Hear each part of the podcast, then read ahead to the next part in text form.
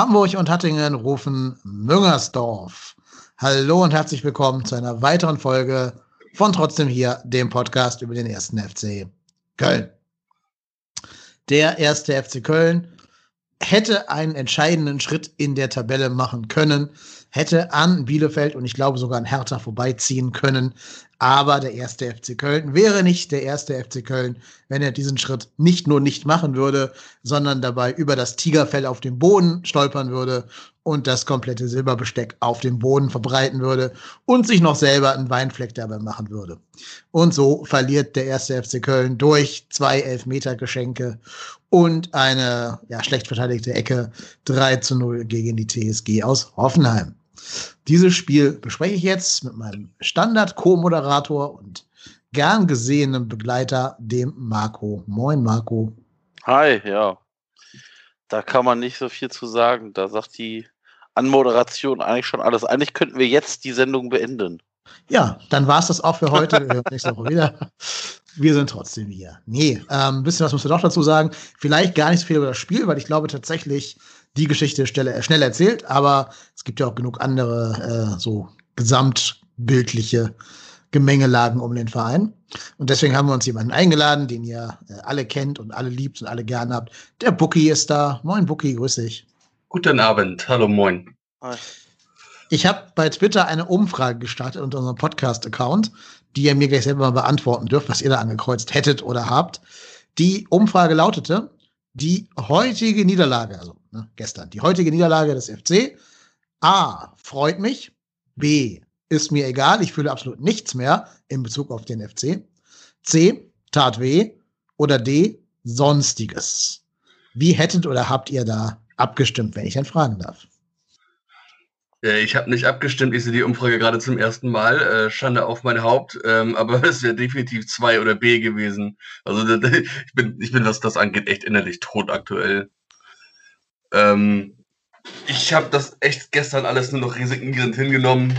Äh, das 0 zu 3 habe ich schon gar nicht mehr gesehen, da war der Fernseher schon aus. äh, ich habe keine Ahnung, es ist einfach. Also, wie du vorhin schon sagtest, der FC hätte einen Sprung machen können und damit war für mich eigentlich auch schon klar, wie das Spiel ausgehen wird. Und Marco, was ist deine, äh, deine Wahl gewesen? Äh, ich ich habe ehrlicherweise abgestimmt, weil ich gewusst, dass so eine Frage kommt und ich dann äh, mir nicht so viel Gedanken machen muss. Also, irgend, also ich habe zwischen auf C abgestimmt, aber es ist irgendwas zwischen B und C. Also irgendwo dieses, diese Resigniertheit, die der Bookie da anspricht, die ist bei mir mittlerweile auch da. Es ärgert mich aber zu, noch zu sehr. Deshalb, also es ist noch weit davon entfernt, dass ich nichts mehr fühle, aber es ist schon so dieses, ja, aber ich meine, davon war irgendwie, davon war, war ich ausgegangen, dass das Spiel so läuft. Mhm. Es war mir eigentlich genau klar, dass wir genau so, genau so ein Spiel spielen. Ja. Also unsere Hörer haben zu 53,7% Schmerz angekreuzt, 37,5% egal, äh, 7,4% sonstiges und 1,5% Freude. Das waren bestimmt die beiden HSV-Fans in unserer, in unserer Hörerschaft. Liebe Grüße an den Helücht an dieser Stelle. Ähm, ja, aber ich, ich stelle mal eine Frage. Ne? Also apropos Helücht, wo ich den gerade erwähne, der hat nämlich eigentlich eine ganz spannende Statistik hier unter unserem Post drunter geschrieben. Ähm, und zwar hat er eigentlich dargelegt, dass der FC gar nicht mal so schlecht war. Ähm, ne, wir führen nämlich tatsächlich in allen Kategorien, also wir haben im Endeffekt jede relevante Statistik zu unseren, ähm, zu unseren Gunsten entschieden. Ne, also wir haben hier 4 zu 3 Großchancen, sagt der Helücht, 1 zu 0 Aluminium, 79 zu 74 Prozent Passquote, 83 zu 76 Prozent Zweikämpfe. Deswegen frage ich euch mal, war das eigentlich ein schlechtes Spiel, was der FC da gemacht hat? Ah, schwierig. ne, ähm, Zahlen sind ja im Endeffekt auch immer nur viel was für viel für, für Mathematiker und ähm, aber man muss halt immer auch mal das Große und Ganze sehen. Ne? Äh, klar hast du einerseits eine 3 zu 0 verloren, das steht auf der einen Seite, liegt aber nun aber auch daran, dass du halt den Leuten, äh, den Leuten ich schon, den Hoffenheim-Mann da halt aber auch zwei Tore mehr oder weniger mit Elfmetern geschenkt hast. Ähm, Andererseits hast du natürlich auch wieder rum Pech gehabt oder beziehungsweise und Unvermögen. Ne? Also ähm, da erinnere ich mich an den, an den, an den Kopfball, der an, der an den, äh, der an den Pfosten springt. Mhm. Äh, gut, Elfmeter 50-50, entweder geht er rein oder du verschießt. Ähm, passt natürlich momentan auch mit in die Situation rein. Dann kommt noch eine Großchance, von der ich gehört habe, die äh, Modest nachher noch äh, liegen lassen, die ich dann halt aber auch nicht mehr gesehen habe. Du kannst natürlich vielleicht mit ganz viel Glück 3 zu 3 sogar noch spielen. Allerdings bist du momentan aber auch einfach nicht in der Situation, dass du dieses Glück hast, weil ähm, hätten wir jetzt ein Phrasenschwein, würde ich jetzt reinwerfen, aber äh, wenn du halt unten drin stehst, dann hast du halt aber auch manchmal dieses, fehlt dir halt auch dieses Glück. Und dann halt auch mal so eine Spiele zu punkten. Ja, bin ich eigentlich ganz bei dir, Buki. Ähm, ich habe auch gedacht, in der Sekunde, wo der Ball von Wolf an den Pfosten geht und dann wieder raus, anstatt ins Tor rein zu plumpsen, da war mir irgendwie klar, heute wird nichts mehr gehen. Also, das war doch, glaube ich, kurz vor der, vom Abpfiff der zweiten, der ersten Halbzeit, ne? Mhm. Ähm, so 45. plus 1 oder irgendwie sowas in dem Dreh. Und da habe ich gedacht, wenn, da jetzt ein Tor fällt, dann 2-1, dann geht was. Aber in der Sekunde, wo der Ball wieder rausploppt, war klar, heute ist einer dieser Tage, wo nichts geht. Und ich finde, wir sollten auch mal auf die beiden Tore äh, schauen, die da schon gefallen sind. Ja, ne, das erste eigentlich, also, eigentlich FC in a nutshell, ne? Die Hände da irgendwo über dem Kopf, wie so ein, wie so ein, so ein Mannequin, wo man so von unten Luft reinpumpt, was dann so Wedelarme hat. Kennt ihr die bei so Autos? Ja, ja, so ja. Ne, so sah das ein bisschen aus bei Sava Cestic. Ich meine, ich bin weit entfernt davon, dem 19-Jährigen da einen Vorwurf zu machen. Ne? Der wird aufgestellt, das finde ich auch gut. Ich bin voll für den Jugendtrend und zehnmal lieber eher als halt ein Psychos, der dieselben Fehler macht mit zehn Jahren mehr am Buckel. Äh, aber wenn du ihn aufstellst im Abstiegskampf, musst du damit rechnen, dass er eben so leicht vermeidbare Fehler macht, wie auch gegen Schalke da, dieses, diese Dribbelfehler und sowas. Ja, aber äh, ist natürlich bitter. Ne? Die neue Elfmeterregel sieht vor, sieht vor, dass es dafür Elfmeter gibt obwohl es natürlich keine Absicht war. Der hat nie im Leben vorgehabt, mit der, mit der Hand den Ball zu spielen. Aber das sagt die Regel ja nicht mehr. Die Regel sagt irgendwie unnatürliche Körperhaltung und sonst irgendwas, Verbreiterung der Körperfläche, bla bla blub. Ja, und dann muss man da wohl Elfmeter geben, oder? Ja, beschwert sich ja auch keiner. Also von daher, ne, die, die, die, die Spieler wissen halt in dem Moment ganz genau, okay, war ein klares Handspiel. Ende aus, Elfmeter. Also da wird sich dann auch gar nicht mehr beschwert.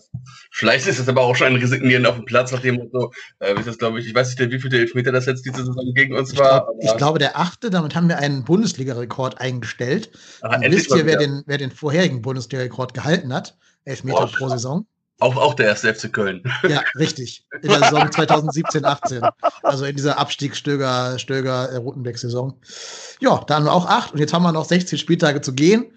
Ich behaupte mal optimistisch, wir werden diesen Rekord brechen dieses Jahr. Das Ding holen wir noch. Ja, ja. auf jeden Fall. Wahrscheinlich ja. schon am nächsten Sonntag. Ja, wahrscheinlich. Ja, also ich meine, ja, also das ist, das ist so ein Ding, ich, ich frage mich, warum hat er den Arm so weit oben?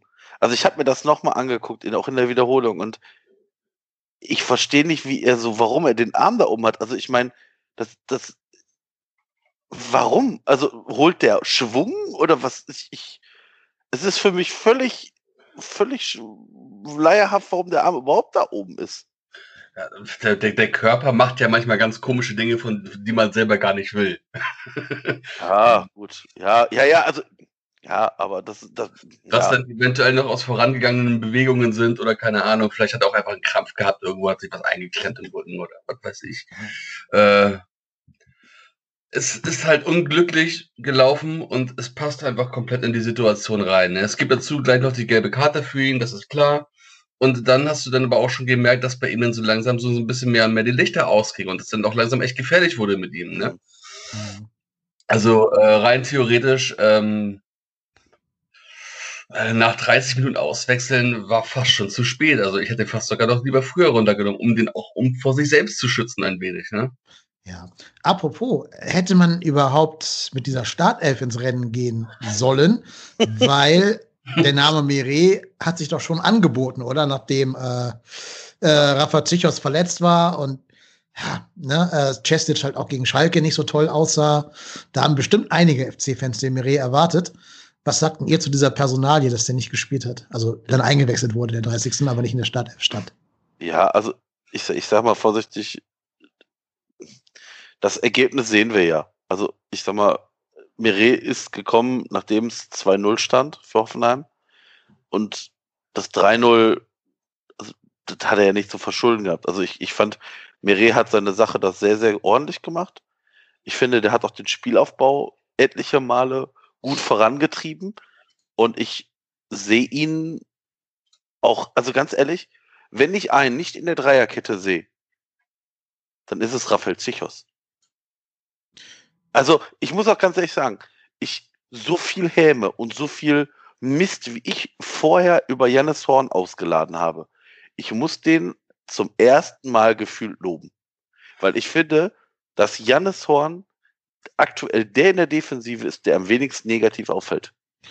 Ja, ich finde Bornau jetzt auch nicht negativ auffällt. Ja, aber, aber, aber ganz ehrlich, ich, ich wüsste jetzt nicht, dass Chichos, äh, das Chichos sei schon, das, äh, ähm, hier, ach, äh, äh, hier, nein, wie heißt er, habe ich gesagt, Jannis Horn in den letzten Spielen einen Patzer irgendwie da drin hatte. Ich, ich finde, der spielt für das, was wir von ihm gewohnt sind, sehr, sehr, sehr solide. Das hätte ich im Leben nicht erwartet. Er hat es sogar geschafft, sich nach vorne einzuschalten. Ne? Ähm, genau. Das ist schon eher selten, das stimmt. Kannst du dich erinnern, dass ich immer schon gesagt habe, dass der, in der als linker Innenverteidiger in Dreierkette gar nicht so schlecht ist? Da siehst du, dass meine Worte bestätigt werden. Das hat der Rutenweg nämlich auch schon mal gespielt. Und da fand ich ihn immer ganz gut eigentlich. Ich muss auch sagen, ich fand da links draußen Katterbach gar nicht schlecht. Der hat ein paar Flanken geschlagen, wo ich mir dachte, wenn da ein Stürmer stünde, also großgewachsener, ein Anderson, hätte dafür Gefahr gesorgt werden können. Ja, aber um zurückzukommen auf Mire, äh, ich frage mich schon, was der verbrochen hat, dass der da gar nicht im Kader war und jetzt auf der Bank saß, obwohl da ja jetzt so eine, so eine relativ notdürftige Dreierkette da gestrickt wurde mit Janis Horn und eben Chestic, der jetzt sehr jung ist. Ähm, ja, so ganz erschließt sich mir da diese Personalpolitik von dem Herrn Gistol nicht. Also ich gehe davon aus, dass Meret auch gegen Bielefeld spielen wird. Davon, also wenn das nicht, also ernsthaft, wenn das nicht passiert, dann hat der Ovo goldene Löffel geklaut.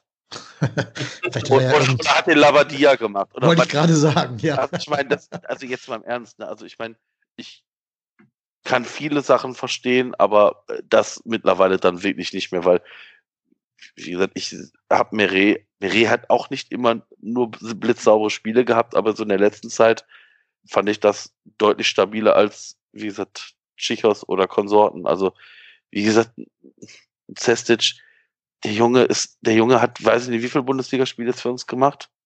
Fünf zehn? oder so? Fünf, keine zehn, ne? Nein, noch drunter. Ne? Also, ich meine, dass der mal auch vielleicht einen Fehler macht. Und nochmal, das ist halt ein Innenverteidiger. Das heißt, wenn die einen Fehler machen, ist es in der Regel fast wie beim Teuter, dann sind die in der Regel spielentscheidend. Das heißt, da fällt ein Tor. Und da, da muss man halt einfach damit leben, dass die vielleicht auch mal so einen Fehler machen. Und ganz ehrlich, ich weiß nicht, wie oft ich immer höre, ja, wir brauchen junge Spieler, wir wollen junge Spieler hochziehen. Ja, die sollen mal die Alten wegschicken. Ja, da muss ich aber auch damit leben, dass die auch mal einen Fehler machen. Ja, also ich habe mir jetzt gerade mal eben den, den Spaß gemacht und habe mir mal die Einzelleistungen der, der, der Leute aus der Dreierkette angeguckt. Von denen ist tatsächlich Janis Horn derjenige, der am stärksten war. Also mit einer, mit einer Passquote von 87 Prozent, äh, 67 Prozent, äh, Zweikampfquote, knappe 10 Kilometer gelaufen. Äh, also das ist mit Abstand aus dieser Dreierkette das, das, das Beste, was wir da haben. Ähm, Noah Katterbach im Übrigen mit einer Zweikampfquote von 37 Prozent, die er äh, gewonnen hat. Also gerade so sein Zweikampfverhalten, ähm, das hat er auch schon das öftere mal so diese, diese kleinen Aussetzer. Da hat er definitiv Nachholbedarf noch. Aber Janis Horn statistisch aus der ganzen Kette definitiv der stärkste. Ja. Ja. Das heißt, eigentlich muss ich die Kette von selber aufstellen, gerade wenn Sichos vielleicht noch verletzt sein sollte ähm, dann musst du da eigentlich mit Janis Horn, Bornau und Mire spielen, ne? Ja, also bietet sich an. Also, ja.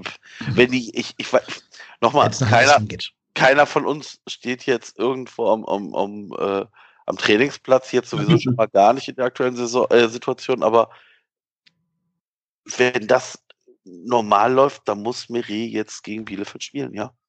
Pass, ja, Passquote 90 Prozent wie du auch vorhin schon sagtest, ne? Also ja. die Bälle hinten raus, die, die, die Spieleröffnung, das ist sein Ding, ne?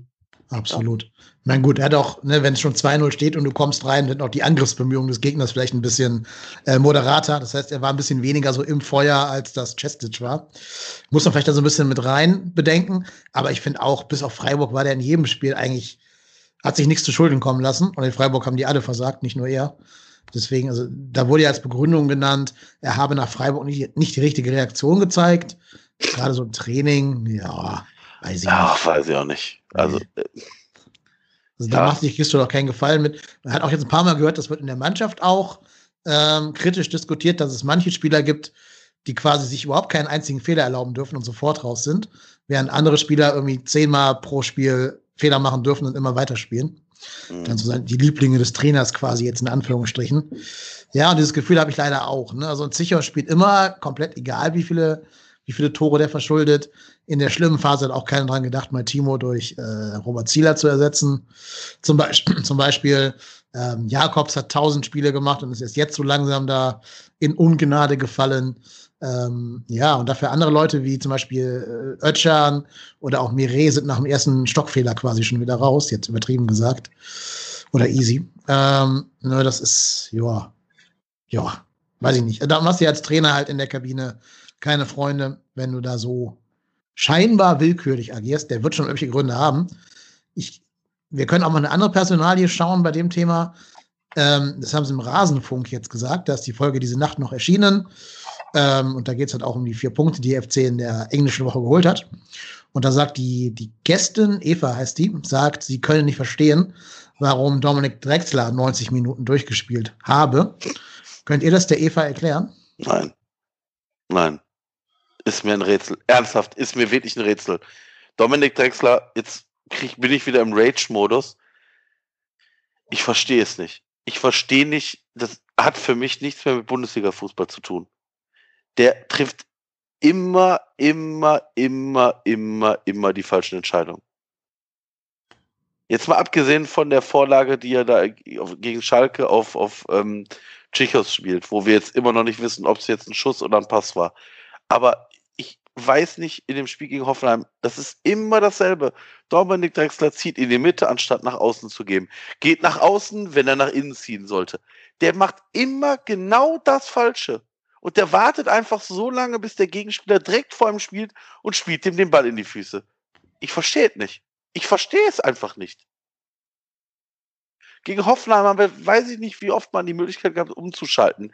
Dann siehst du, dass auf Außen einer mitläuft und Drexler läuft und läuft und läuft. Gegenspieler vor ihm und dann spielt er den Pass. Ja, Leute, das funktioniert nicht.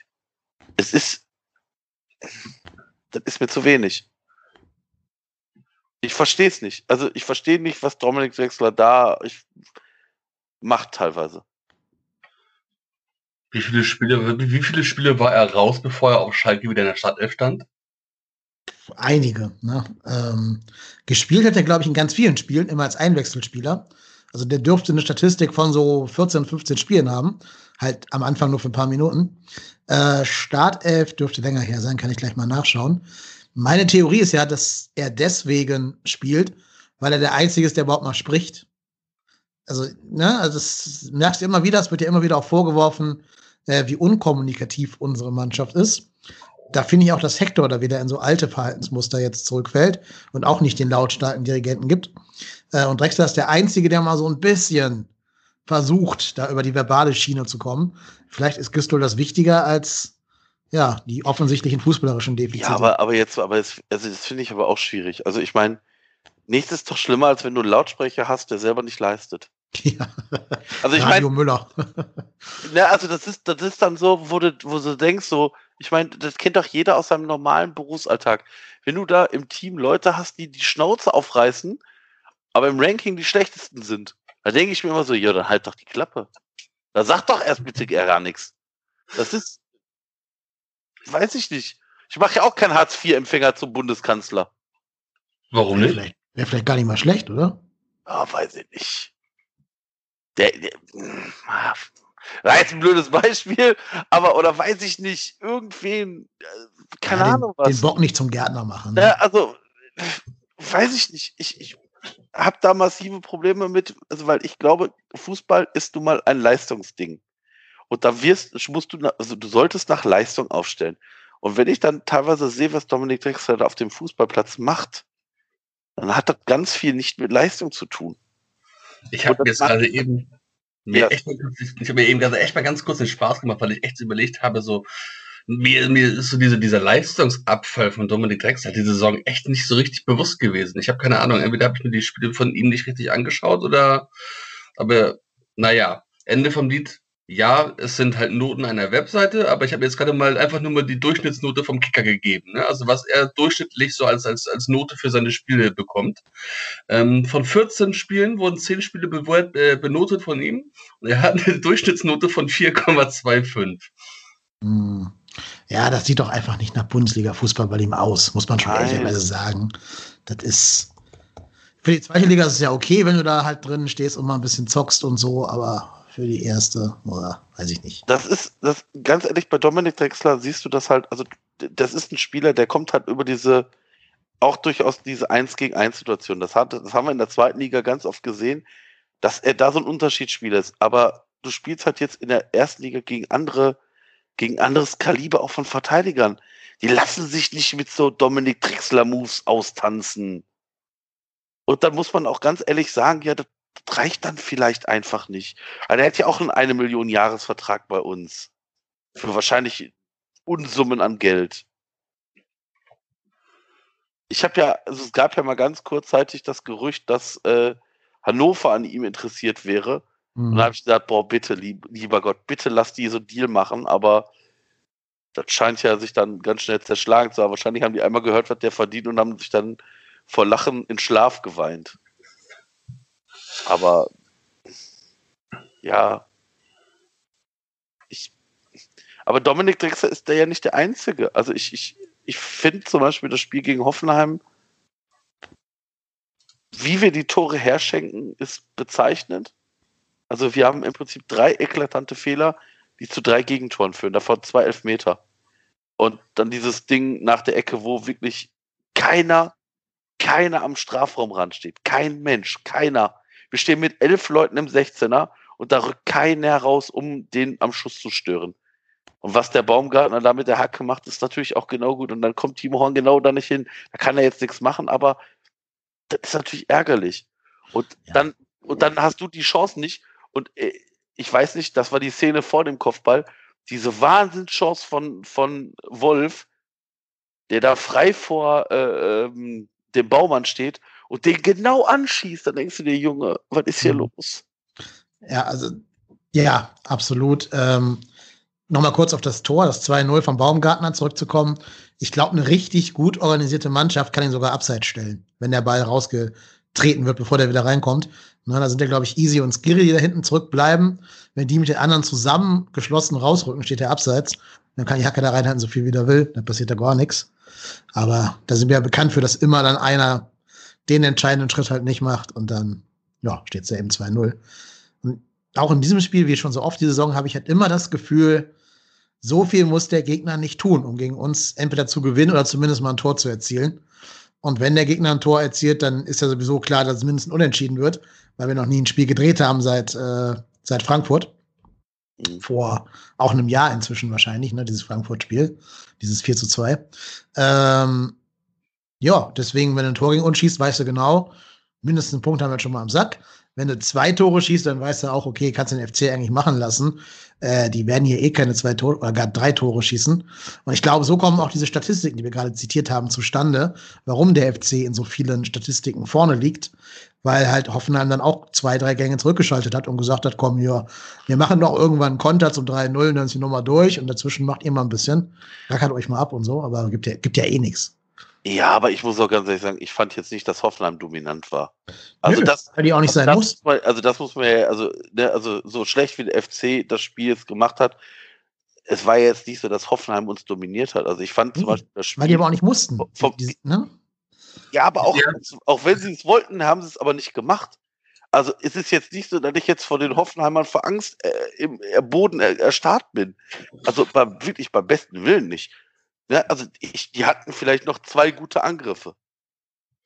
Ja, aber du, du, du, führst nach 30 Minuten 2 zu 0. So. Und äh, wenn du halt merkst, dass, dass es dieses kleines bisschen Aufwand diesen Ertrag bringt, dann machst du halt nachher auch nicht mehr so viel. Ja.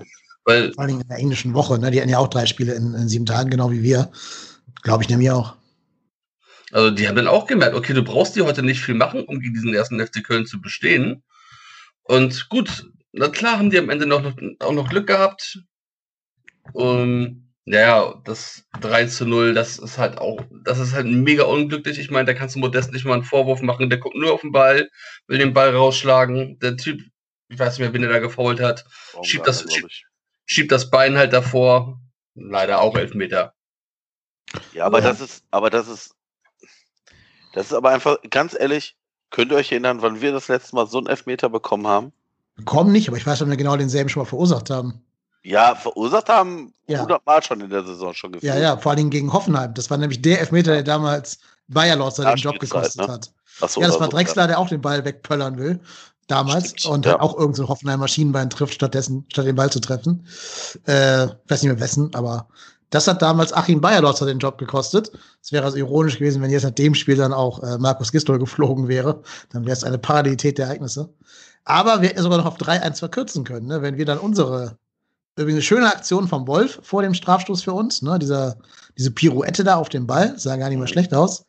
Fällt dann so ein bisschen nach dem Motto, äh, ja, da war wohl doch eine Berührung. Aber war okay. Kannst du geben, den Elfmeter, alles in Ordnung. Aber weiß nicht, habt ihr erwartet, dass Modest den versenkt? Was habe ich dir geschrieben, Dennis? Äh, müsst ihr jetzt gucken. Ich habe dich auch stumm geschaltet, deswegen keine Ahnung. Ich habe Wahrscheinlich, dass, du hast geschrieben, dass der verschießen wird, schätze ich mal. Ne? ich hab, Also, ich hab geschrieben, der verschießt hundertprozentig. Es Ja. war mir so klar, als Modest sich den Ball nimmt, die Körper, ernsthaft, wenn, ihr, wenn, wenn man die Möglichkeit hat, sich das jetzt nochmal anzugucken, guckt euch die Körpersprache von Anthony Modest beim Elfmeter an. Das sagt alles. Das sagt ich. Das sagt nicht, ich hau dir den jetzt rein. Ich kann das verstehen, dass er, dass er den schießen will. Allein des Gefühls wegen, mal wieder ein Erfolgserlebnis zu haben, bla bla bla, jetzt nach, weiß ich nicht, 100 Millionen Minuten wieder getroffen. Aber dann, dann ist einfach zu schlecht. Das ist einfach schlecht. ja, ich habe auch nie, mit, also mit keine Sekunde lang erwartet, dass der das Ding reinhämmert. So schlecht geschossen war der ja gar nicht. Also er ging zumindest in der Ecke unten. Pech, dass halt Baumann auch ein Elfmetertöter ist und dafür bekannt ist, irgendwie äh, sich von allen Schützen da die, die Lieblingsecken und so auszuwählen. Die Frage, die sich mir stellt, ist eher, wer sonst hätte diesen Elfmeter schießen können von unserer Mannschaft? Also wen hättet ihr als Trainer gesagt, hier nicht Modest, sondern Punkt, Punkt, Punkt. Keine Ahnung. Also, ich, ich habe keine Ahnung, ich habe wüsste jetzt nicht, also die werden ja im Training durchaus mal Elfmeterschießen üben. Ähm, keine Ahnung, wer da noch Ja, weil ich meine, das ist ja auch ist. auch so ein bisschen bezeichnend für unsere Mannschaft. Ne? Du hast zu dem Zeitpunkt auf dem Platz Mire, Bornau und Johannes Horn, ähm, Thielmann, Skiri, ähm, Jakobs, eben Modest und Rex Bejai und Wolf. Da würde ich jetzt von all denen, die ich, und Drexler, würde ich jetzt von all denen, die ich gerade genannt habe, nur sagen, vielleicht Marius Wolf, weil der so abgezockt genug ist, einfach nicht sich drum zu kümmern. In der zweiten Liga würde ich sagen, ja, Drexler kann da vielleicht auch irgendwie so ein bisschen den Torwart ausgucken, aber ich, da bietet sich für mich jetzt keiner an, wo du sagst, der macht den auf jeden Fall safe rein. Also den letzten Elfmeter, den ich von Dominik Drexler gesehen habe, das war im Pokal gegen Schalke Mhm. damals. Ja, ja. Also seitdem möchte ich den nie wieder Elfmeter schießen Nee, sehen. ich habe schon Nee, bewusst gesagt, in nicht. der zweiten Liga, ne? Das war schon eine bewusste Also- Ansage. Also auch der von Hector, der letzte, war ja nicht gut. Ne? Also, Nein, das- das ich hätte ja das Thielmann schießen lassen, glaube ich. Thielmann, oh Gott. Ja. Ja. Boah, dem 18-Jährigen den ganzen Druck aufladen, weiß ich nicht. Ja, aber bei, jetzt mal im Ernst, aber bei einem 3-0 ist es doch völlig scheißegal, ob du den da jetzt reinmachst. Es war Ja. die wievielte Minute? 78. Ja. Also, wenn einer von der Truppe noch ein bisschen Selbstvertrauen hat, dann ist es ja ein Thielmann. Das sagt einiges, ne? wenn der 18-Jährige da der einzige Kandidat ist, der uns Genau. einfällt. Und, und ich finde, ich finde Thielmann, warum nicht? Also, ich we- weiß jetzt nicht, ob er guter Elfmeterschütze ist, keine Ahnung, aber, aber dass, dass Modest den, dass Modest den nicht reinmacht, das war mir so klar. Das, Also, aber jetzt mal ganz ehrlich, du sagst gerade eben beim 3 zu 0, aber wenn du in der 78. das 1 zu 3 machst und du hast noch, ich sag mal, mit Nachspielzeit hast du dann noch 15 Minuten, da kannst du noch zwei Buden machen. ja, kann und man wenn ich das richtig, wenn ich das richtig äh, in Erinnerung habe, hat Modest danach noch eine große Chance gehabt. Macht er die rein, steht es 3-2. So, und dann äh, wird's interessant. Ja, ich weiß nicht, ob der Kopfball vorher oder hinterher war von Modest. Doch, ja, Ähm. 84. Genau, ja. Ja, auch eine Flanke von Drexler, 84. Klar, und dann hast du sechs Minuten Zeit plus Nachspielzeit für noch ein drittes Tor. Mhm. Hast du ja im Hinspiel auch gesehen, dass wir da aus dem Nichts auch Hoffenheim in Bedrängnis bringen können. Also ich finde den Elfmeter auch nicht so komplett. Also, stell dir mal vor, da steht jetzt ja. plötzlich 3 zu 2, dann, dann fangen ja. die da hinten aber auch äh, ja, ja. Van Gogh in der Unterhose zu malen, weißt du? Genau, vor allem, die waren ja auch schon in diesem Ferienmodus. Und dann wieder umzuschalten, ist ja auch schwer. Ja. Also ich bin da bei Buki, dass ich auch sagen würde, ganz so unwichtig war der Elfmeter doch nicht. Wenn man ja, der war nicht unwichtig, aber, aber ich weiß nicht, ob Thiemann den schlechter schießen kann als Modest. Also ob, nein, nicht. Er hat ja den schlecht geschossen, das meine ich ja damit gar nicht. Aber ich weiß nicht, ob ich dem Modest da diese Bürde auferlegen muss. Weil ich weiß nicht, ob er sich da selber Gefallen mitgetan hat. Ja, Fakt ist halt, dass er jetzt quasi vollkommen verbrannt ist, ne, als, als äh, irgendwie eine positive Figur. Also so ein schlechtes Spiel, Elfer verschuldet, Elfmeter verschossen. Ich glaube, er wollte einfach aber auch den Elfmeter, den er verschuldet hatte, wieder gut machen. Ja, das also glaube ich auch. Er ist ja, ja, auch der Typ, der sich immer den Ball schnappt beim Elfer. Ne? Finde ich auch gut, dass da einer so ein bisschen vorangeht. Da muss er halt nur reinmachen. Das ist es halt. Also da muss halt zur Not so ein, so ein Palenka-Elfmeter in die Mitte chippen von mir aus, aber du musst ihn halt reinmachen, egal wie. Ja, du musst einfach wahrscheinlich nur muchtig in die Mitte einfach reinhämmern. Ich glaube ja eh, wenn. Halb hoch ist, glaube ich, der sicherste. Ich glaube, du musst einfach feste schießen. Also, ich glaube, wenn du fest schießt, selbst wenn der Torwart drankommt, kommt er zumindest zurück ins Feld, der Ball. Das ist immer so die Kunst beim Meterschießen. Und feste war der ja nun nicht. Der war vielleicht okay platziert, also so platziert genug, um ihn reinzumachen, wenn der Torwart nicht in die Ecke springt, aber auch nicht fest genug. Also ist jetzt meine Meinung, da können viele andere Hörer oder auch gerne andere Meinung sein, aber ähm, ich halte Modest sowieso nicht für einen guten Elfmeterschützen. Also wenn ich an seine Europapokalsaison denke, wo er seine 20 Buden da gemacht hat oder wie die das auch mal noch waren, äh, da hat er ja auch einige Elfmeter geschossen und die waren alle jetzt nicht so souverän, wie sie hätten sein sollen. Also die waren auch teilweise recht knapp reingezittert, aber damals war es halt so, der Junge hat halt getroffen wie am Fließband, da gehen auch solche Elfmeter rein. Und also aus meiner Sicht ist Modest kein souveräner Elfmeterschütze. Mhm, sehe ich genauso. Wenn das vergleichst mit, der, mit den Elfmetern, wie Lewandowski die schießt, zum Beispiel, um jetzt mal das ganz hohe Regal anzupeilen, das ist ein Riesenunterschied. Oder auch wie Kramaric seine drei Elfmeter gegen uns geschossen hat, da gefühlt, also im Hinspiel und jetzt im Rückspiel die beiden, ähm, ist schon nochmal ein anderes, anderes Kaliber. Also von der, von der Sicherheit her, von der Souveränität. Da fehlt Matthias Lehmann an allen Ecken und Enden. Ja, absolut. Ja. Der fehlt mir eh, also so als, als Organisator auf dem Platz. Gerade auch, weil du siehst, dass Hector echt noch mit sich selber kämpft nach der langen Verletzungspause. Ja, also wenn du siehst, dass der nach 60 Minuten einfach auf ist, dann mhm. Ja. Und die anderen 60 davor waren auch nicht gut von ihm. Also es war leider eher ein schlechteres Hector-Spiel. Ist aber auch nach so einer langen Kopfverletzung verständlich. Also ich will ihm da gar keinen Vorwurf machen. Ich glaube halt auch, dass da so ein bisschen immer die Angst mitspielt vor schnellen Bewegungen und vor ruckartigen Veränderungen des Körpers. Ja, er hatte ja aber auch schon gegen Schalke, da hat er ja auch schon so drei, vier richtig krasse Böcke, also richtig krasse Fehlpässe im Mittelfeld drin gehabt. Also so richtig, richtig auf dem Dampfer ist der Junge leider noch nicht. Ja, ja. absolut. Aber wie gesagt, kann ich auch verstehen, dass so einer sensiblen Verletzung, wo noch Schlimmeres passieren kann im Halsbereich, und wenn wir ehrlich sind, der war ja auch davor, dieser, also seit Corona war Hector ja kein guter Spieler mehr eigentlich. Ne? Da kamen ja auch viele private Schicksalsschläge bei ihm zusammen, die ich wirklich ihm überhaupt gar nicht äh, äh, negativ anlasten möchte, dass er deswegen nicht gut spielen konnte. Mhm. Also vollkommen verständlich. Ähm, aber muss man ganz ehrlich sagen, das letzte gute Spiel von Jonas Hector ist halt auch schon irgendwann vor Zuschauern gewesen anscheinend oder wahrscheinlich.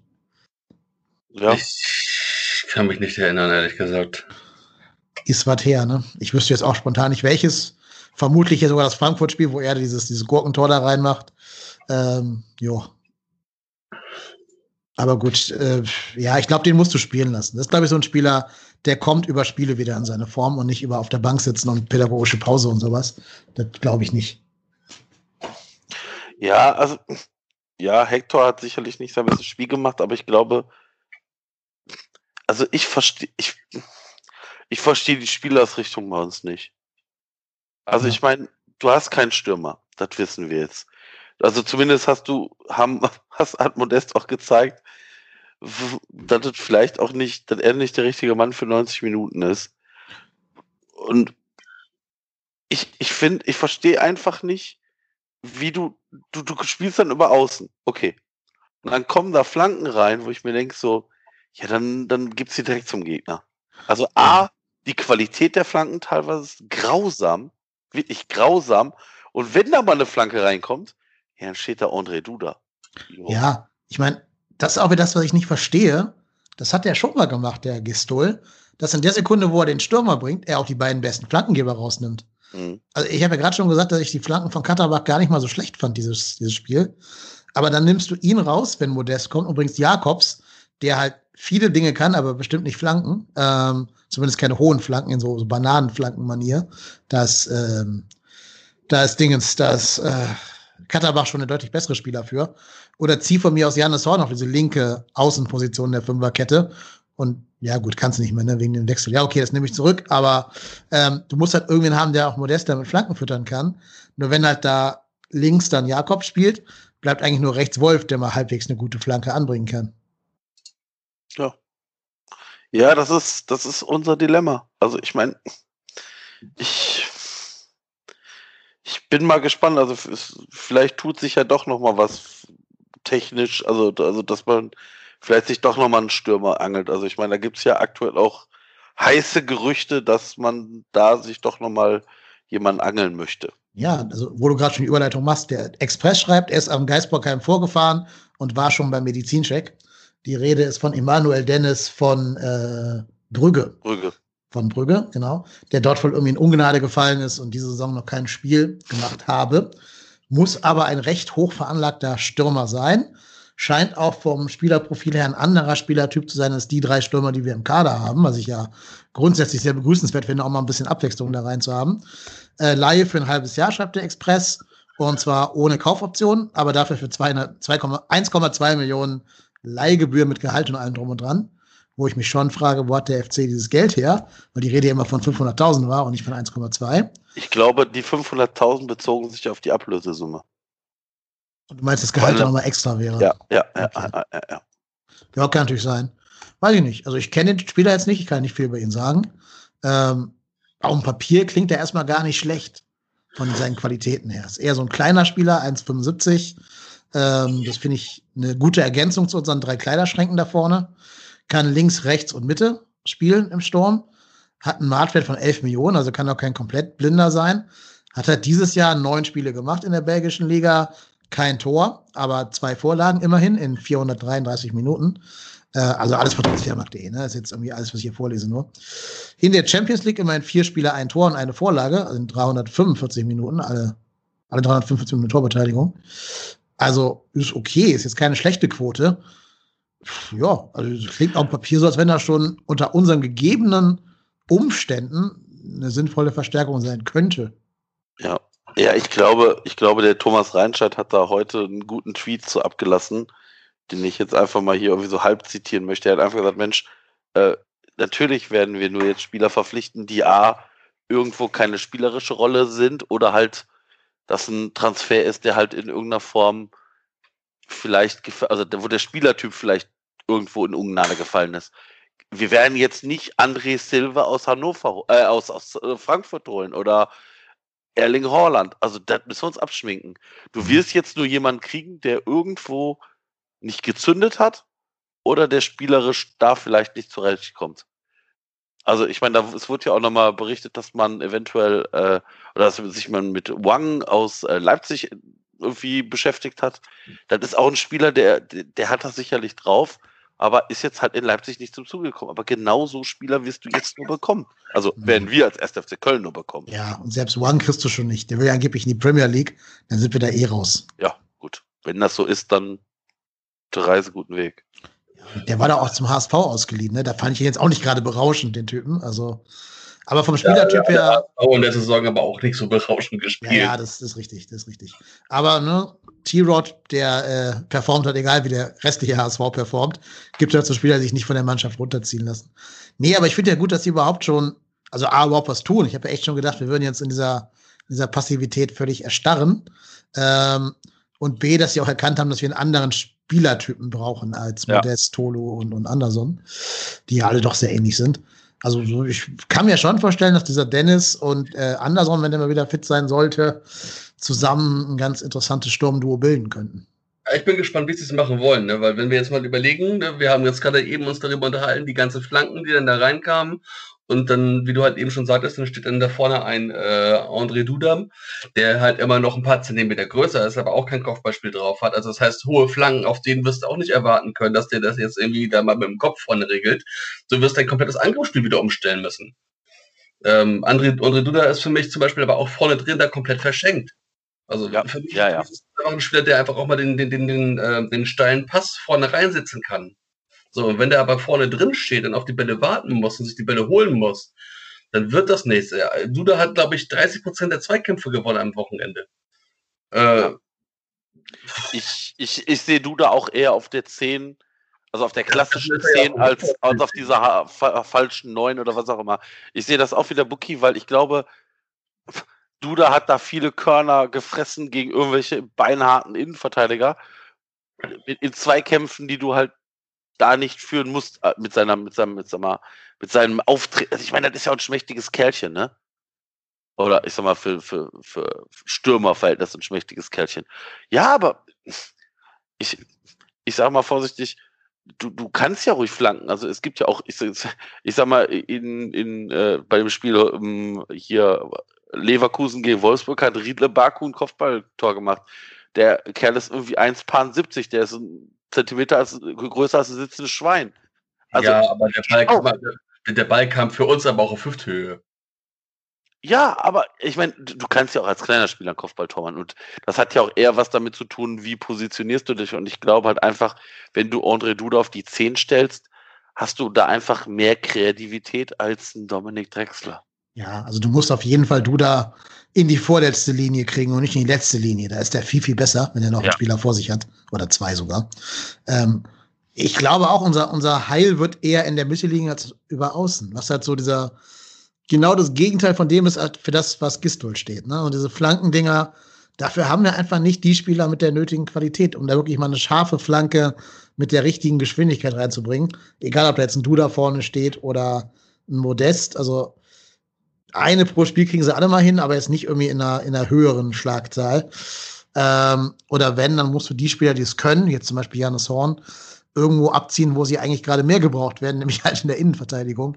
Deswegen glaube ich tatsächlich, unser, unser Ziel muss da schon eher sein, Mittel und Lösungen zu finden, zum Beispiel eine Seite mal zu überladen oder irgendwie, dass der Wolf auch in die Mitte zieht und dann die Mitte überladen ist und da irgendwie was rauskommt. Dann kann sich ja hier unser neuer Dennis zurückfallen lassen. Dann hast du da schon drei Spieler im Zehnerraum stehen damit kannst du in der Mannschaft schon Probleme bereiten. Und dann nach vorne noch so ein Endabnehmer, ja, also einen anderen großen Weg werden wir nicht groß haben. Ja, ja ich glaube halt einfach, dass, dass wir, glaube ich, auch flexibler spielen müssen, weil ich habe immer das Gefühl, es, also entweder geht alles nur über die Mitte oder nur über außen. Es ist, wir haben nicht so dieses, mal eine Flanke, mal ein Vorstoß über die Mitte, mhm. mal eine Flanke. Das ist immer alles nur entweder oder. Also ja, wenn, wenn, wenn, wir alles hätten, würden wir nicht da stehen, wo wir jetzt stehen. Das ist richtig. Ja, ja überhaupt, man muss ja ehrlicherweise sagen, unsere einzige richtige Torgefahr sind ja eh Standards. Also auch jetzt ja. diese Hoffenheim-Chancen, die wir gerade beschlossen ha äh, besprochen haben, dem ging ja zumeist ein Standard voraus, ne, eine Ecke meistens in der Regel. Das stimmt. Äh, das ist ja wirklich unsere große Chance. Ja, also ich glaube hier gegen Schalke. Das sind Standardtore, ne? Bitte, sorry, sag nochmal. 50 Prozent unserer erzielten Tore sind Standardtore, oder? Ja, und gefühlt ja. sind es 75, aber werden wohl 50 sein, ja. ja. Ich glaube, das Tor gegen Schalke, das 2-1 von Thielmann, war das erste herausgespielte Tor, also aus einer Nicht-Standardsituation, seit dem Tor gegen Wolfsburg. Ja, ja, klar. Beide Tore gegen Dortmund waren das Standardsituation. Ja, genau, genau, genau. Und danach kam ja keine mehr. ja, genau ich weiß gar nicht, was war Mainz nochmal gleich für ein Tor? Wer war das noch gleich? Das 1-0 war da auch irgendwie eine Ecke, ne? Auch Skiri, oder? Ich habe keine Ahnung mehr. Ich weiß nicht aus, Skiri nach einer. Ich gucke aber nach. Ihr könnt ja nochmal eben kurz eure Meinung dazu kundtun. Also, ja, also ich, ich bin mal gespannt. Also, wenn der jetzt am Geisbockheim schon rumschwirrt, dann wird es ja wahrscheinlich morgen verkündet werden und dann bin ich mal gespannt, wie schnell der auch fit ist, um dann auch zu spielen. Also, ich meine, die belgische Liga ist jetzt auch keine, keine Kirmesliga. Das ist jetzt nicht die litauische Liga, um das jetzt mal vorsichtig zu sagen, oder lettische Liga. Das stimmt. Du hast ja gesehen, dass wir haben ja einige andere Spieler von dort geholt aus Belgien. Die haben ja sich zumindest da auch nicht schlechter gemacht als andere Neuzugänge von uns. Ähm, ja, das ist okay. Das ist halt immer so ein bisschen kritisch, wenn der Spieler jetzt lange nicht gespielt hat, also eine ganze Halbserie nur auf der Bank saß. Ähm, Übrigens gegen Mainz, das war Rex Beschei. Mhm. Modest steht außen schon zu. das war dies, das, war das, doch, das, doch, das war das Tor, wo Modest eingewechselt werden sollte. Und dann Ah, ja, Duda ja, bringt die. Kugel von rechts flach in die Mitte. Stimmt. stoppt an und schießt. Also das war das letzte Tor aus dem Spiel heraus. Hörte man jetzt mal, auch wenn ihr das Pokalspieltor noch mit von Modest. Ja, diese, gegen hört, hörte man jetzt mal eine Abneigung zu massiv? Nee, ne? Nö, alles gut. Ähm, ja. Äh, wo waren wir da? Ach ja, belgische Liga, genau. Ja, du musst halt genau wie Schalke das gerade lebt, aufpassen, wenn du jetzt Spieler hast, die ein halbes Jahr nicht gespielt haben, bei denen ja Kolasinac, äh, die darfst du ja nicht sofort komplett verheizen. Ne? Also Schalke hat den ja direkt 180 Minuten spielen lassen, den Kolasinac, oder irgendwie äh, 160 oder so. Und prompt fällt er jetzt für drei, vier Spiele aus, weil er den Muskel dicht gemacht hat. Ja. Ähm, also da musst du auch ein bisschen aufpassen. Ich würde also nicht behaupten, dass jetzt hier mit Emanuel Dennis plötzlich alles besser wird. Den musst du wahrscheinlich sogar am Anfang erstmal auf der Bank lassen gegen Bielefeld und dann mal so langsam reinschmeißen. Der muss sich auch mal dran gewöhnen und alles. Das ganz Gute dürfte ja sein, ich vermute mal, der wird äh, sich ein bisschen kommunizieren können mit den anderen Spielern, wenn er in Belgien gespielt hat. Na, kann er ja mit, mit Bornau vielleicht auf irgendeiner Ebene kommunizieren. Äh, vielleicht kann er auch Englisch, weiß ich jetzt nicht. Skiri, ja, weiß ich nicht, keine Ahnung. Ähm, ob der Französisch spricht oder nicht. Der, der Dennis. Ähm, ist ja Nigerianer, glaube ich. Das heißt, der müsste ja auch mit Tolu da irgendwie sich kommunizieren können. Ähm, das ist ja schon mal ganz gut, wenn du da nicht komplett außen vor bist. Ah, nee, Nigeria ist er. Ja, ja okay. Ähm, aber trotzdem, Englisch wirst du da wahrscheinlich gelernt haben. Also es dürfte okay sein. Ist auch an den europäischen Winter gewöhnt. Das ist ja auch mal ganz wichtig bei Neuzugängen. Wenn du da einen irgendwo vom, vom äh, von der Copacabana holst, die kennen dann keinen Schnee und finden sich ja auch nicht gut zurecht im Winter. Das dürfte er in Belgien schon erlebt haben, das Wetter. Insofern glaube ich, das kann tatsächlich funktionieren. Ja, wir werden sehen. Wir werden sehen. Ich bin, ich bin da vorsichtig, ich bin da echt vorsichtig optimistisch. Äh, nee, nicht vorsichtig optimistisch. Ich bin da eher nur vorsichtig, so rum. Vorsichtig ohne Optimismus. Das ist auch die beste Herangehensweise in den ersten FC Köln, die es gibt. ja, mehr bleibt mir in dieser Saison, glaube ich, auch gar nicht übrig. Was ich leider Aber aber, auch sagen muss. Sorry, Pass äh, auf, wenn, wenn wir es so sehen, ähm, so einen Spieler, den kriegst du jetzt, was war das jetzt, 1,2 Millionen oder 1,5? 1,2 sagt der Express, aber natürlich kein offizieller. Ja, irgendwas zwischen 1,2 und 1,5 ist doch jetzt auch nicht mehr egal. Ähm, so, wenn du das jetzt einfach so siehst, ähm, mit dem Pokalspiel hat er jetzt äh, die Chance, doch mal 17 Spiele zu machen. Ne? Und kann sich dann eventuell äh, beweisen, kann sich eventuell auch für andere Vereine beweisen. Der wird nicht über den Sommer hinaus beim ersten FC Köln bleiben. Vielleicht wird es ja nochmal so eine Wundergeschichte wie damals mit, mit, mit Hosic, aber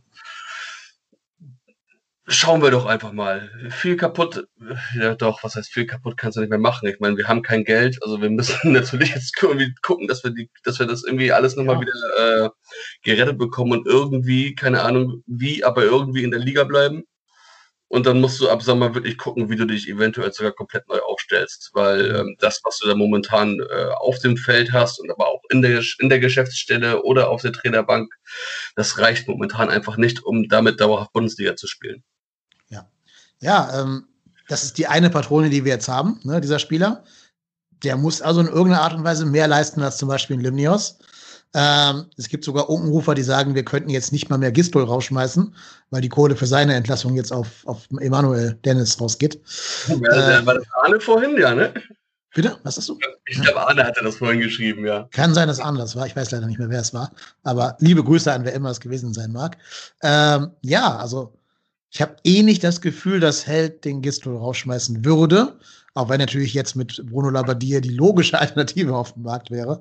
Ich will jetzt keine Diskussion über, über die Trainer aufmachen, ne? gar nicht. Ähm, ich wollte es einfach nur anmerken an dieser Stelle.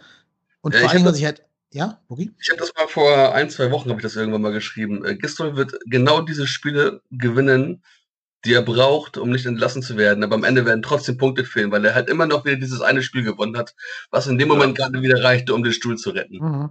Das, das würde ja heißen, im Umkehrschluss, dass wir gegen Bielefeld gewinnen am Wochenende. Und auf das Spiel können wir jetzt gleich vorausschauen. Ähm, aber ich möchte noch ein paar Hörer, Hörerfeedbacks vorlesen, bevor wir jetzt das Spiel gegen Hoffenheim abhaken. Und zwar haben einige Hörer uns geschrieben unter die Umfrage, die ich gerade erwähnt habe. Ich lese mal so ein paar repräsentative Meinungen hier vor, einfach nur um so ein bisschen Abwechslung gegenüber unseren drei Meinungen noch reinzubringen.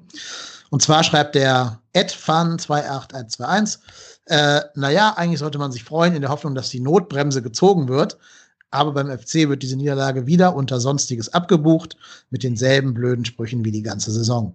Hätten wir dies, wäre das und dann passiert Sonstiges. Mehr Bier bitte.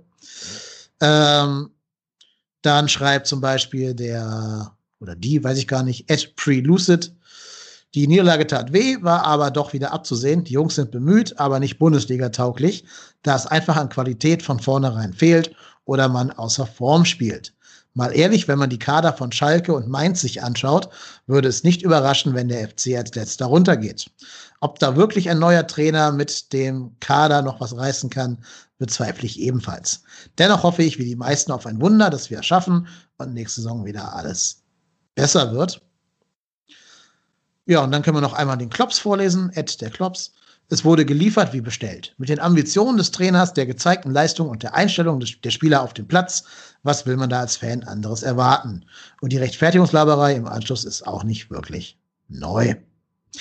Ja, also es ist, glaube ich, ein ganz guter ähm, Querschnitt. Hier, wir können auch ganz kurz erwähnen, was der Reik anmerkt, finde ich einen guten Hinweis. Denn zum ersten Mal haben wir im Spiel In-Game-Coaching von Gistol gesehen. Klammer auf, weil er in 30 Minuten natürlich nämlich Easy Boe und Chested runtergenommen hat. Klammer zu. Äh, mit mutigen und vor allem frühen Wechseln wegen dusseligen Fehlern. Dadurch gezwungen in die Offensive, die leider neben Unvermögen auch Pech hatte. Ja, und erst hatten wir kein Glück und dann kam noch Pech hinzu, kann man quasi auch zusammenfassen, das Spiel. Ja. Was ich leider auch sagen muss, ne, wenn wir gerade schon über den Neuzugang Emanuel Dennis geredet haben, ich finde leider, die anderen Vereine da unten drin haben sich sehr clever verstärkt, muss ich sagen. Also Schalke hat mit Hunter, glaube ich, schon ein. Nein. Doch. Nein, nein, nein, dir, nein, nein, nein, Ich wette mit dir, der macht mehr Tore als jeder Stürmer vom FC in den letzten 16 Spielen. Ja, gut, das ist auch nicht schwierig. Zusammen, als alle FC-Stürmer zusammen. Nein, nein, nein.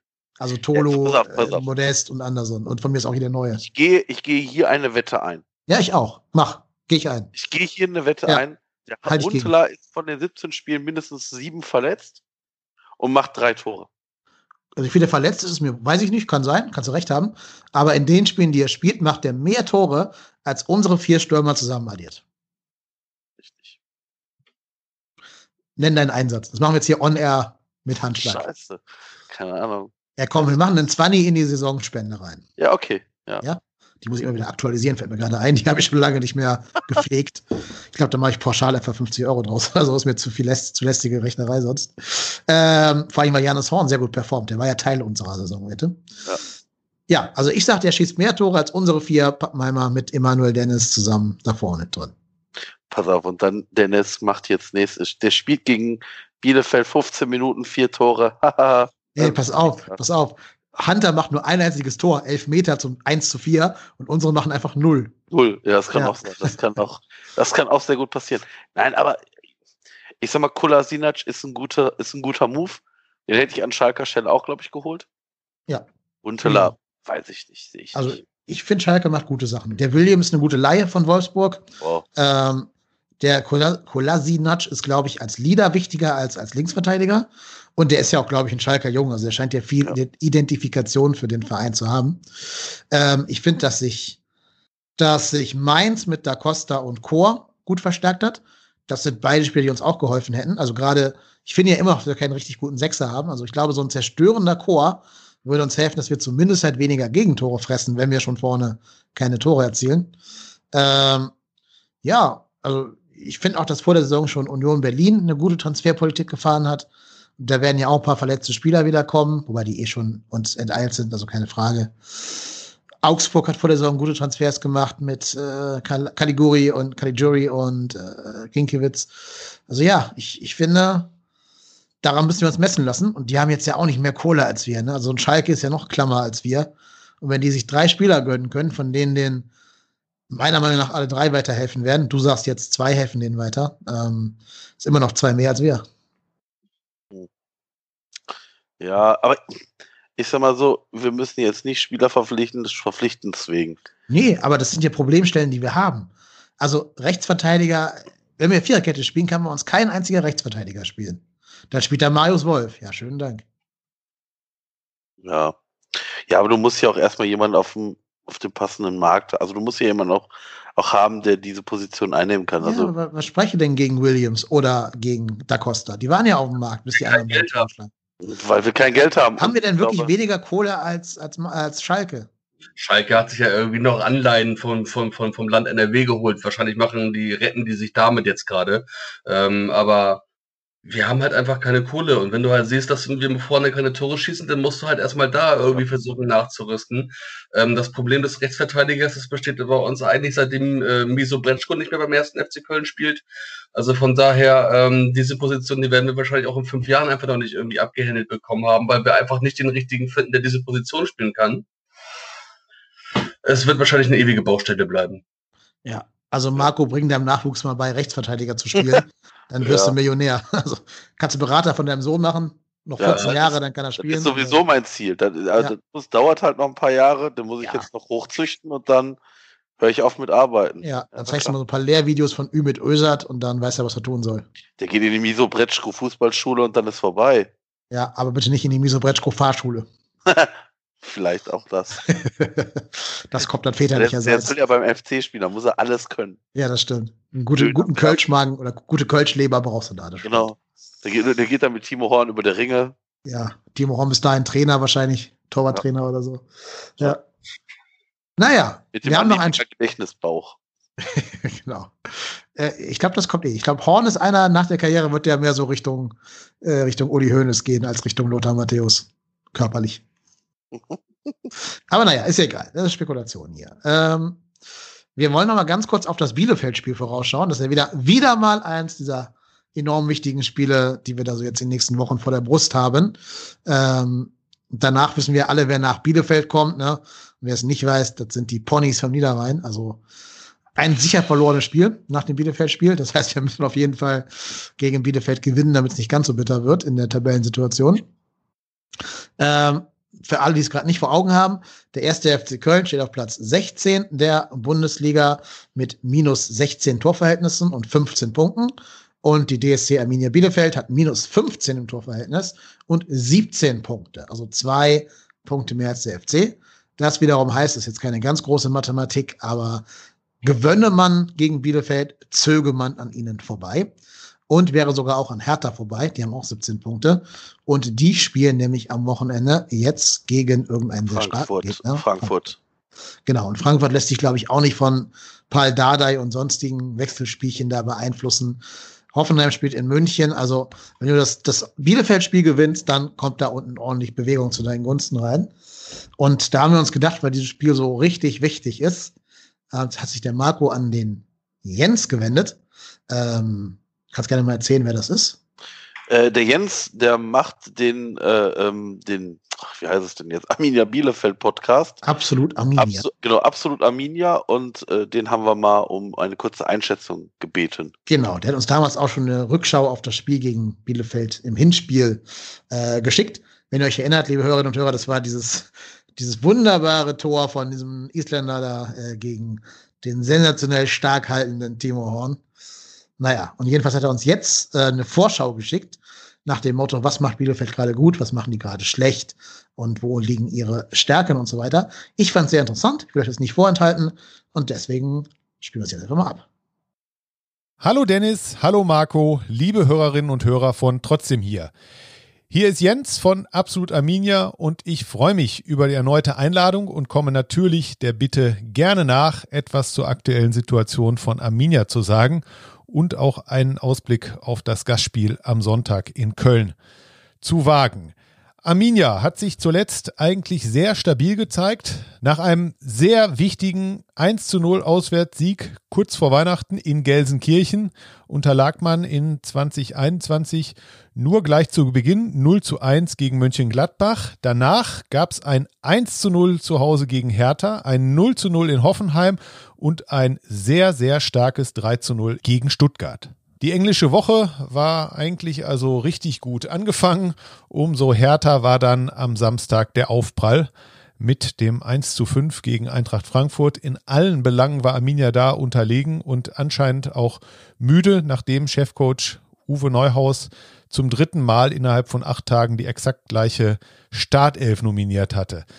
Naja, also es reichte beinahe Philipp Kostic alleine aus, dieses Spiel zu einem klaren und auch in der Höhe verdienten Auswärtssieg von Eintracht Frankfurt zu machen. Und nach diesen beachtlichen drei Spielen in Folge ohne Gegentor gab es dann gleich mal eine ordentliche Packung mit fünf Toren. Was heißt das jetzt für Sonntag und das Gastspiel in Köln? Ich glaube erstmal nichts. Das Spiel in Köln steht natürlich unter ganz anderen Vorzeichen. Hier erwarte ich Abstiegskampf pur und mit der klaren Betonung auf dem Wort Kampf. Bislang konnte Arminia alle diese Duelle gegen direkte Konkurrenten gewinnen. Zu Hause gegen Mainz, auswärts, ich habe es eben erwähnt, in Gelsenkirchen oder auch am zweiten Spieltag, wenn auch sehr glücklich, 1 zu 0 gegen den FC.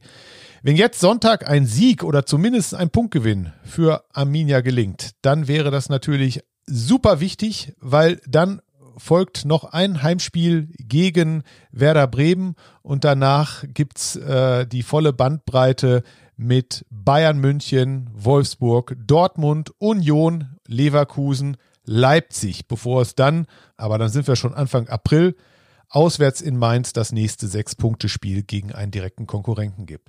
Ihr merkt schon, worauf ich hinaus will. Bevor es gegen die ganzen Großkaliber geht, muss ich Arminia noch ein paar Punkte als Polster anfressen oder zumindest den Abstand gleich halten. Mein Tipp für Sonntag, tut mir leid für den FC, aber Ihr werdet gegen Arminia nicht gewinnen. Der Punktabstand bleibt mindestens gleich und damit Arminia auch erstmal überm Strich. Tja, das ist mal eine Ansage vom Jens. Wir werden nicht gewinnen. Teilt ihr da seinen äh, aus Arminia Sicht Optimismus? Ich hätte jetzt fast gesagt, ja. Ähm, ja, ich halte das für möglich. Also ich, ich, ich, ich sag mal so, wir, wir dürfen uns nicht so dusselig anstellen wie gegen Hoffenheim. Wir dürfen nicht anfangen, dem Gegner jedes Mal Tore rein, also zu schenken weil wir es halt unheimlich schwer haben, selber Tore zu erzielen. Und da ist jedes Gegentor, was du dir frisst, halt ungemein bitter und ärgerlich. Und demnach hoffe ich einfach, dass wir vielleicht mal den Spieß umdrehen ähm, können und vielleicht selber mal ein Tor erzielen können, früh. Weil das wird uns natürlich auch ein bisschen Sicherheit geben. Also ich hoffe eigentlich, dass ganz ehrlich, wir haben immer, immer, die, der Bookie hat das vorhin gesagt, immer diese, diese Gistol-Spiele, die auf der Kippe standen. Das war das Spiel in Dortmund, das war das Spiel jetzt in Schalke und wir haben die immer gewonnen. Und wie gesagt, ich glaube halt nicht, dass die Mannschaft tot ist. Ich glaube halt einfach nur, dass die Mannschaft aktuell sich sehr, sehr schwer tut, Spiele zu gewinnen. Und aber wie gesagt, Bielefeld, die Spiele, was ich da bisher gesehen habe, das war jetzt nicht dramatisch schlecht, aber wenn du gegen so einen Gegner, der mit uns da unten drin steht, in das Spiel gehst und nicht sagst, wir gewinnen das, ja, dann können wir, dann kann der FC Köln das ganz einfach machen, Spiel, Mannschaft jetzt vom Spielbetrieb abmelden und dann gehen wir sofort runter. Also wenn du in das Spiel reingehst und nicht gewinnen willst, dann hast du verloren. Ja gut, andererseits musst du halt aber auch mal wiederum sehen, äh, was wir, was wir nicht vergessen dürfen. Wir haben ähm, das Spiel ist Sonntag drin. Ja, ja Sonntag. Ja. Sonntag 15.30 ähm, ja, dann heißt das, äh, wenn das Spiel Sonntag ist, haben wir seit elf Monaten genau kein Heimspiel mehr gewonnen. Ja, aber jede Statistik ist dafür da, um gebrochen zu werden. jede Serie genauso. Aber ich meine, jetzt mal, jetzt mal, jetzt mal wirklich, ne? Ich hätte dir vor, ich hätte dir heute nicht sagen können, ob das ein Auswärtsspiel oder ein Heimspiel ist. Ja, wir werden schon nicht dreimal in Folge auswärts spielen, ne? Kann man Nein, sich in einer Hand hätte, abzählen. Ich hätte, ich hätte dir nicht sagen können, ob das ein Heimspiel oder ein Auswärtsspiel ist. Ja, doch, weil, weil, das, weil das völlig egal ist, ob es ein Heimspiel oder ein Auswärtsspiel ist aktuell. Ja, es ist auch egal, ob es, äh, ja, ist richtig, aber es ist halt nicht egal, dass du gegen Bielefeld spielst und das Selbstverständnis haben musst, dieses Spiel zu gewinnen. Genau, genau. Da bin ich ganz bei dir, Marco. Also, du kannst da nicht mit dieser Gistel-typischen Einstellung reingehen, zu sagen, ja, erst einmal muss hinter die Null stehen, hier ist die Spielefeld, die sind eine starke Mannschaft, die haben die Klos, das ist ein guter Stürmer. Das kannst du nicht bringen gegen Bielefeld. Er ist ja gegen Schalke schon am Rande der Ohrfeige, aber gegen Bielefeld, ein Aufsteiger, der seit, was weiß ich, elf Jahren noch nicht mehr Bundesliga gespielt hat, wo halt der beste Stürmer Fabian Klos ist. Ah, und der mehr Tore hat als unsere Stürmer. Also, nee, da musst du doch sagen, ich gewinne dieses Spiel. Auch mit der Aufstellung schon symbolisieren oder suggerieren, dass du jetzt hier planst, dieses Spiel zu gewinnen. Das sehe ich aber genauso. Also ich sehe das, ich sehe das Spiel schon so als als Do or Die Spiel, also Do or Die Light Spiel. Also Das ist auch. Das ist es doch auch. Tod oder Gladiolen? Das ist es auf jeden Fall. Wenn du das verlierst, dann wird wird's eng. dann wird es ganz, ganz eng. Ja, Vor allem, weil es ja auch sein kann, dass Spieler, äh, Teams wie Mainz oder auch Schalke von hinten ranrücken. Ja, Mainz braucht noch einen Spieltag wie den gestrigen und dann sind die an uns dran mit zwei Punkten. Ja. Ne, die spielen jetzt in Stuttgart. Stuttgart ist sehr heimstark, hat zuletzt aber auch auswärts sehr schlecht äh, dargestanden. Also, das hat Stuttgart noch nicht gewonnen, dieses Spiel, sagen wir mal so. Sollte Mainz das am Freitagabend gewinnen, die spielen ja äh, zwei Tage vor uns, ja, dann ist aber, dann gehen die Lichter, äh, dann, dann musst du eigentlich nur Platz 16 verteidigen, dann geht es schon nicht mehr um Platz 15. Ja, und ich möchte bitte alles, aber ich möchte nicht mit dem ersten FC Köln in die Relegation. Wir wissen alle, wie das ausgeht. Ganz ehrlich, alles, wie das ausgeht. Ganz ehrlich, dann, dann, dann lieber so Saisons wie Ja. in den anderen Abstiegsjahren, dann bitte Ja. lieber als letzter und mit fünf Punkten vor, mit fünf Punkten weniger schon am 23, äh, 32. Spieltag als Absteiger feststehen. Aber ich möchte nicht mit dem ersten FC Köln in die Relegation und mir diese Schmach Mhm. geben und dann da irgendwie gegen den Zweitligisten zu verlieren. Ich Oh. habe jetzt in den letzten 30, 32 Jahren so viel Scheiße miterlebt, aber den, das muss ich nicht wirklich nicht echt noch oben drauf haben. ja. Das, ich habe mir mir selber auch schon ausgemacht, ich glaube, ich kann das nicht gucken, die Relegation, wenn der FC da spielt. Ich Aber- glaube, ich bin aber dazu nicht in der Aber Lage. jetzt mal im Ernst. Aber ich, ich sag das auch immer, aber ich, ich kann das aber noch weniger es nicht gucken. Weil ich weiß, das ist, das ist, ich habe das einmal ausprobiert. Ich habe es einmal ausprobiert, im Urlaub irgendwie zu sagen, ich gucke das Spiel nicht. Wenn ich weiß, der FC spielt und ich das Spiel nicht gucken kann, ist das noch schlimmer für mich. Aber fange ich an, in den Ticker zu gucken dann kriege ich noch mehr Puls. Das kann ich noch weniger als das Spiel zu gucken. Da kann ich ja wenigstens sagen, ja, das, das, wie immer, wie immer scheiße. Und wie immer muss ich mich aufregen und wie immer ist irgendwas, worüber ich mich aufregen kann, aber das ist ja so ganz Blackbox, das kriege ich, krieg ich persönlich nicht hin. Mhm. Hängt auch ein bisschen vom Gegner ab. Ne? Also gegen Hamburg, Düsseldorf und Bochum bin ich sicher, dass wir das nicht schaffen werden, das da durchzusetzen. Gegen Kiel kannst du vielleicht noch sagen, ja, okay, vielleicht, weil die Mannschaft da vielleicht keine Ehrfurcht vor hat. Aber ich sehe jetzt schon so einen jubelnden Simon Zoller vor mir, wie er in die Maisonne mit ausgebreiteten Armen rennt. Ja, zum fünften Mal in Folge. Äh, hast du mal geguckt, wo, wo Düsseldorf aktuell steht? Pass mal auf, das wird noch Ja. richtig lustig. Ja, ja, also ich habe ja schon gesagt, Düsseldorf, Bochum oder HSV werden uns alle da rausschießen. Ja, aber also ich sage jetzt mal vorsichtig, wenn wir nachher wirklich 16. werden und uns, und uns schießt da einer aus der zweiten Liga ab, seien wir nicht böse, dann haben wir es nicht anders verdient. Wenn du in der Liga 16. wirst mit Bielefeld und Augsburg und wie die alle heißen, hast du es eh nicht verdient. Genau. Vor allen Dingen, guck mal auf die Punkte. Wir haben jetzt 17 Punkte nach 15 Spielen. Das ist ja die Bilanz von einem Absteiger. Ne? 34 Punkte haben jahrelang nicht gereicht, um die Klasse zu halten, hochgerechnet. Du hast halt einfach mega Glück, dass Schalke und Mainz so richtig kacke sind. Äh, 15 Punkte sind es übrigens, also nur 30 Punkte in der Gesamtbilanz. Das heißt, du hast einfach nur Glück, dass Mainz und Schalke so richtig, richtig kacke sind und mit 14 bzw. 20 Punkten da einlaufen würden.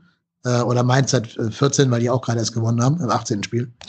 Ähm, das ist eigentlich ein- eine Situation, die, die gab es noch nie, dass zwei Vereine so schlecht sind ähm, und hinter dir stehen. Normalerweise bist du mit 15 Punkten der Bodensatz der Liga nach 18 Spielen. Das ist richtig. Aber allein, dass wir hier reden, dass du auf den 13. nur sechs Punkte hast, zeigt halt auch, wie schlecht die Liga ist. Ne? Also Mhm. vielleicht auch so ein bisschen Corona-bedingt kann das sein, weil vielen die Fans fehlen und so. Äh, kann alles sein. Aber das ist eigentlich eine Saison, die jeder Beschreibung trotzt, die nur davon so ein bisschen gerettet wird, dass Bielef äh, Mainz und Schalke noch, noch schlechter sind. Ja. Ja, ich, ich. Das ist richtig. Das ist so. Musst dir mal vorstellen, du könntest dieses Jahr mit 15 Punkten die Klasse halten, ne? Wenn Schalke in der Rückrunde genauso viele Punkte holt wie in der Hinrunde, bleibst du jetzt vor denen, ohne ein Spiel zu gewinnen. Also Augsburg ist äh, in der Saison 18, 19 mit 32 Punkten drin geblieben. Als Ja, und der 15. HSV mal mit 27 in der Relegationssaison, in der ersten von denen. Also möglich ist es, aber ja, es hat keine Garantie, dass du mit 30 Punkten irgendwas um den Klassenerhalt mitreden kannst. Mhm. Hm, oh, ich möchte da heute nicht mehr drüber nachdenken. Nee, aber ich, ich, glaube, dein Geräusch, was du gerade gemacht hast, fasst die aktuelle Lage um den FC wunderschön zusammen. Habt ihr noch irgendwelche Dinge, die ihr gerne loswerden wollt bezüglich des FCs? Ja, aber das wird justiziabel. Habt ihr noch irgendwelche veröffentlichungswerten Dinge, die ihr loswerden wollt um den ersten FC Köln? Nein. Also, ich, ich, wie gesagt, ich, ich, wie gesagt, es ist ja wieder so eine destruktive, destruktive Folge, die wir hier haben. Also, ich, ich hoffe einfach, dass wir gegen Bielefeld. Also, ich, ich glaube, ich hoffe einfach immer so ein bisschen, dass die Mannschaft jetzt wieder merkt, jetzt müssen wir vielleicht mal wieder ein bisschen Gas geben. Ich habe immer das Gefühl, die Mannschaft gibt dann so partiell Gas, um dann den, weißt du, das ist wie, als wenn du nur, weiß ich nur noch, du hast im, im Auto nur noch Reserve stehen. Da steht, du kommst 20 Kilometer mit dem Auto und du weißt, dass die Tankstelle in 21 Kilometern ist. Das heißt, du gibst am Berg ein bisschen Gas, um genau über den Hügel zu kommen, um dann ausrollen zu lassen. um möglichst ja, lange ja, ja. mit dem Benzin zu kommen und um genau mit, mit, genau an der Tankstelle auszukommen. Und ich habe das Gefühl, wir sind wieder an so einem Hügel, wo wir einmal kurz Gas geben müssen, um über den Hügel drüber zu fahren, damit wir wieder ein bisschen Schwung holen können. Weil, also nochmal, ich fand jetzt auch in dem Spiel gegen Hoffenheim, es war ja nicht alles schlecht. Wir haben ja phasenweise gar keinen schlechten Fußball gespielt. Nur wenn es da Richtung 16er geht, so drei Meter, vier Meter vor dem 16er, dann, und dann ist das die pure, pur, das pure Harmlosigkeit. Und wenn wir da einfach ein bisschen abgezockter wären und einfach sich auch vielleicht mal ein oder andere Spieler mal ein Herz nehmen würde, dann kannst du da auch, also jetzt nicht gegen Hoffenheim, aber auch gegen Bielefeld oder gegen jeden anderen Gegner der Bundesliga. Vielleicht bis auf die Bayern kannst du da punkten. Weil, ja. wie gesagt, wir das haben schon Punkte geholt gegen Gegner, wo wir gedacht haben, auf keinen Fall holen wir da Punkte. Ja, aber das Spiel gegen Bielefeld jetzt, so das ist kein Spiel, wo du jetzt irgendwie großartig auf irgendwas hoffen musst. Das ist einfach jetzt ein Spiel, wo du drei Punkte holen Voll. musst. Genau. Und nichts anderes. Ja. Du musst, du musst Gottverdammt jetzt irgendwie diese drei Punkte holen und wenn es ein dreckiges 1 0 ist und wenn das Tor meinetwegen Bielefelder mit dem Kopfball jetzt einen Netz macht, das ist mir ehrlich gesagt scheißegal. Aber du musst dieses Spiel einfach gewinnen und dafür gibt es keinen andere, keinen anderen Weg dann vorbei. Genau. Ja, wir brauchen so ein Tor wie die Bielefelder im, Heimspiel, äh, im, im Hinspiel gegen uns. Ja, ja, aber das ist leider mit Ortega nicht ganz so einfach. Ähm, wir haben übrigens vergessen, Marco, seit, weiß ich nicht, sechs oder sieben Folgen, ähm, dass wir eine Kategorie hier eingeführt hatten, die wir komplett ignoriert haben bis jetzt. Der Mutmacher der Woche. Ja, das, da war äh, mal was, ne? Äh, ja. Was macht euch denn Mut, dass wir das Ding doch noch gewinnen gegen Bielefeld? Sagt mal jetzt jeder ein, ein Mini-Statement noch zum Abschluss. Der Buki darf gerne zuerst. Weil dir auch nichts einfällt. Den schwarzen Peter weitergeschoben, ja. ähm, voll, voll erwischt, ja. Ja, ähm.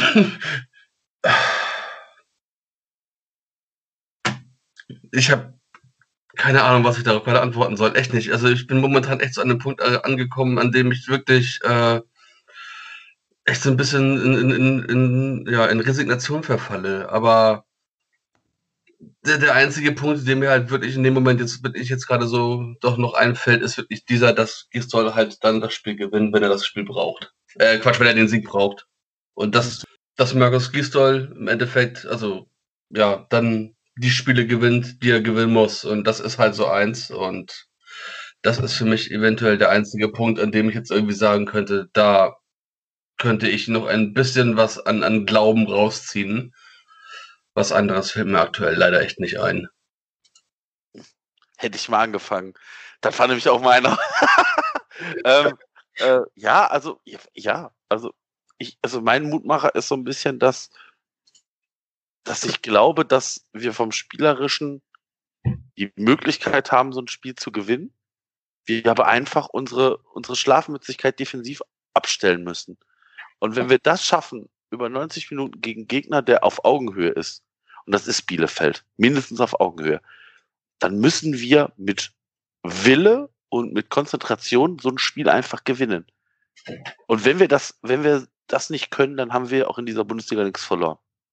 Er hört sich jetzt zwar wieder demotivierend an, aber ich glaube halt, ich glaube halt, ich glaube halt ehrlicherweise noch an die Truppe.